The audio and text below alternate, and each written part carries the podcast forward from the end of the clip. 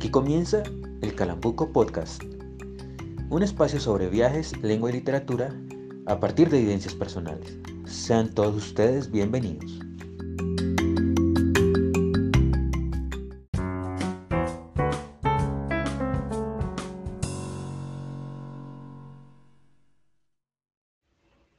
Hola amigos, mi nombre es Arturo Sendales Herrera y les doy la bienvenida a este espacio llamado El Calambuco Podcast. Este segundo episodio nos cuenta que en tiempos de pandemia, cuando el mundo se detuvo ante uno de esos hechos históricos que quedarán reseñados en los libros y que permanecerá en el recuerdo colectivo de varias generaciones, Rusia se convirtió en el primer país en oficializar una vacuna contra el COVID-19.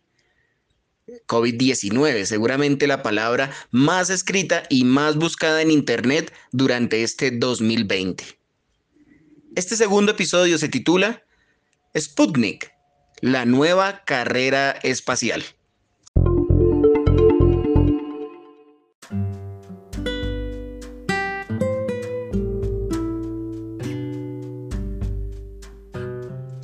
Este hecho que se ha vuelto noticia tiene varios detalles que resultan a todas luces interesantes. Uno de ellos es el hecho de reconocer que la polarización no es solamente en nuestro país, sino que es un fenómeno de la humanidad desde los tiempos más remotos. No quiero, por supuesto, justificar el odio bipartito, sino más bien establecer algunos paralelos, como por ejemplo, ver que una vacuna producida en Rusia genera rechazo en algunas ideologías de, entre comillas, Occidente. Y esto, indefectiblemente, nos lleva a recordar a la famosísima Guerra Fría.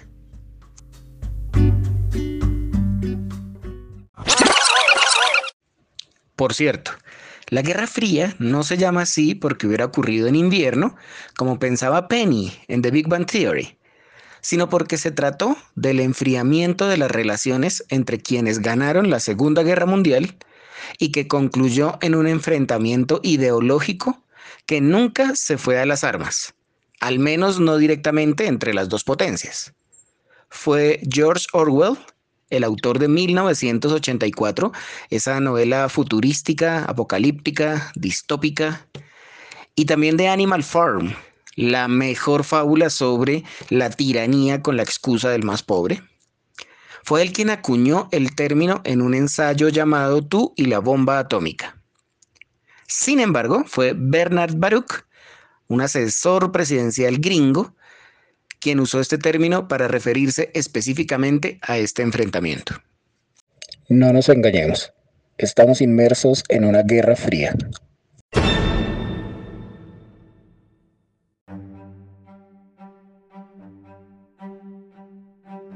En ese entonces, el mundo estaba dividido en tres grandes bloques. La Unión Soviética y sus aliados, los Estados Unidos y sus aliados, y aquel extraño bloque de países que increíblemente aún sigue vigente, el llamado movimiento de los países no alineados, que a pesar de coincidir en algunos aspectos con alguno de los dos grandes bloques mencionados, trataba de mantener su neutralidad en ese oscuro asunto. A propósito, Colombia hace parte de este movimiento de países no alineados desde 1983.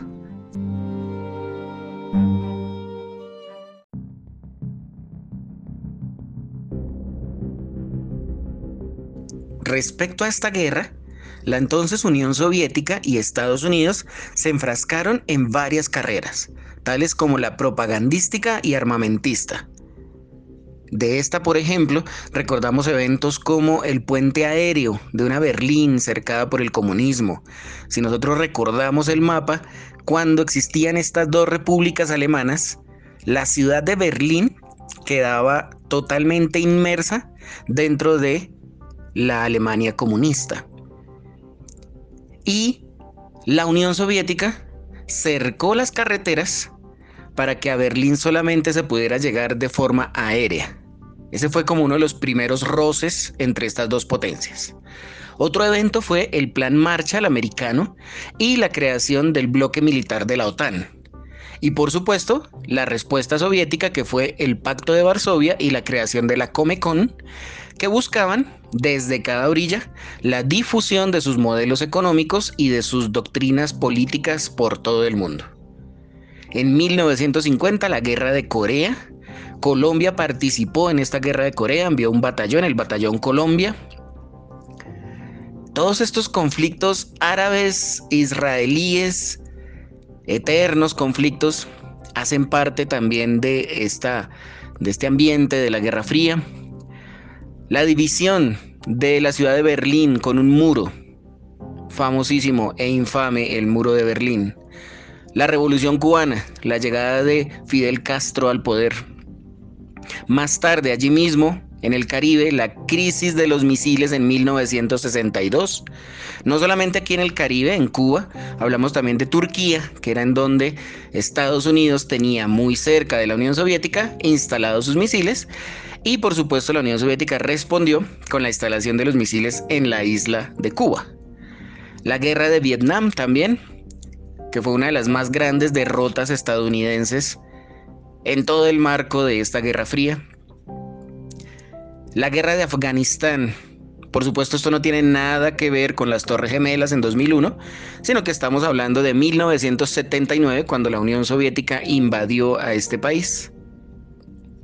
Y dentro de esta Guerra Fría surgió también la carrera espacial, que es la que traemos hoy a colación en este episodio de El Calambuco Podcast y que le permitió al bloque comunista poner el primer satélite artificial en órbita. Por allá en 1956, el Sputnik, que era una bola metálica con cuatro antenas, del tamaño de una bola de baloncesto, marcó el primer punto a favor del bloque comunista en esta carrera espacial.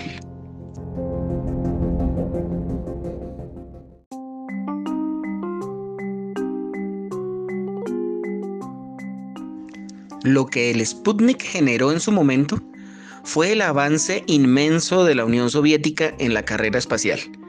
Por otro lado, el desespero de los Estados Unidos al quedarse rezagado y además una histeria colectiva por lo que podría representar el alcance soviético en cuestiones geográficas. Si habían puesto en órbita una bola metálica de 80 kilos, ¿Qué les impedía llegar a cualquier punto del globo terráqueo con un misil.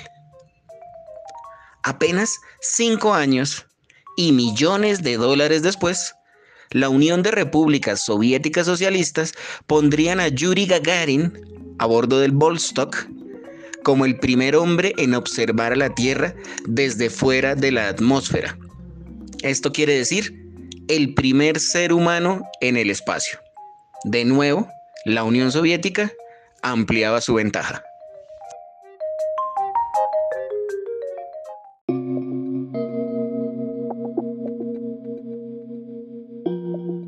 La carrera espacial tuvo otros hitos importantes, ganados en su mayoría por la Unión Soviética.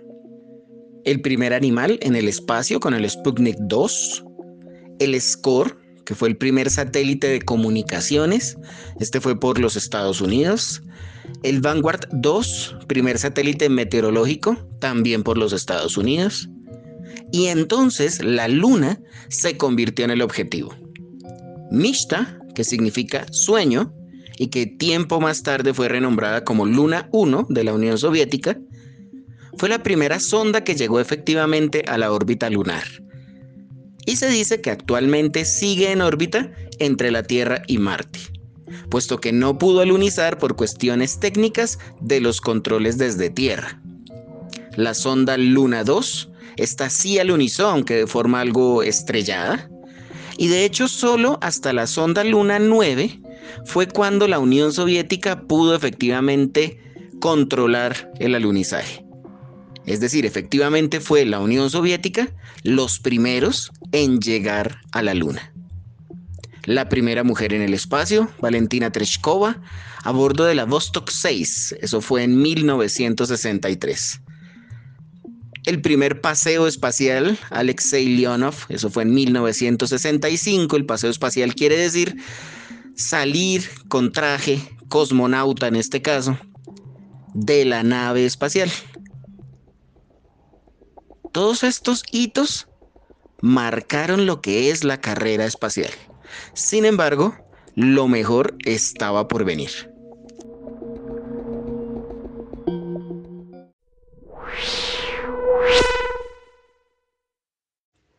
Cuatro años después, en 1969, Estados Unidos, con la misión Apolo 11, puso a Neil Armstrong en la Luna. Con su bandera estadounidense en la superficie selenita y su nave cargada de teorías conspirativas, Estados Unidos se declaraba el ganador de la carrera espacial.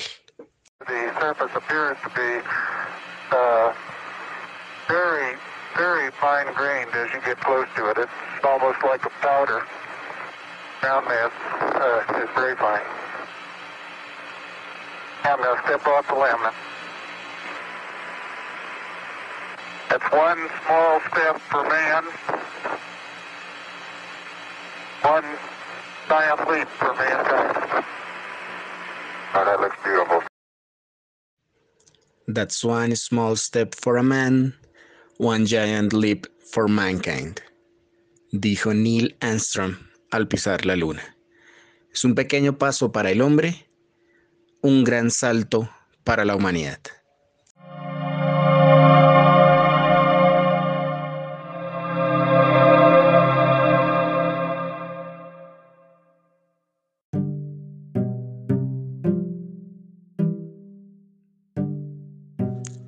Hoy el Sputnik leído por algunos como Sputnik B y leído por otros como Sputnik 5, se convierte en el primer satélite inmunitario en la carrera contra la pandemia. Y por supuesto, no ha estado libre de críticas. Las fases y los estudios iniciales no han sido publicados por Rusia. Al parecer no se cumplieron las cuatro fases que la Organización Mundial de la Salud recomienda y que otros países y laboratorios como Pfizer o como Oxford parecen estar cumpliendo, etcétera, etcétera. Rusia, innegablemente, quiso responder con su vacuna antes que otros países. Sin embargo, esta corta historia de la carrera espacial que hoy reseñamos escuetamente nos puede indicar que no por ser el primero en poner en órbita su satélite, se convertirá en el ganador de esta nueva carrera. Por supuesto, para el resto del mundo nos importa muy poco de dónde venga la vacuna definitiva, siempre y cuando sea efectiva y no tenga efectos secundarios adversos.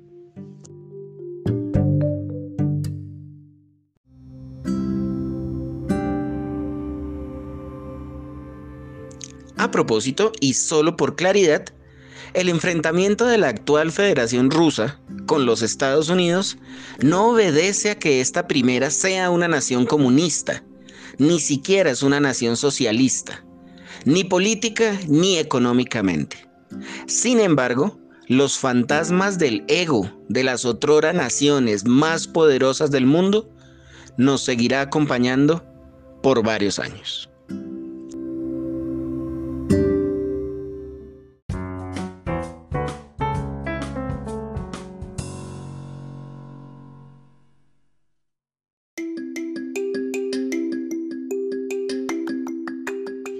Les extiendo una invitación a seguir mis sitios, el blog El Hombre de las Leyes.blogspot.com, a Reto Colombia en Instagram y en Facebook, lo encuentran como Reto-al piso Colombia, y por supuesto a El Carambuco Podcast en Spotify, Google Podcast, Pocket Cast, Breaker y en las principales plataformas.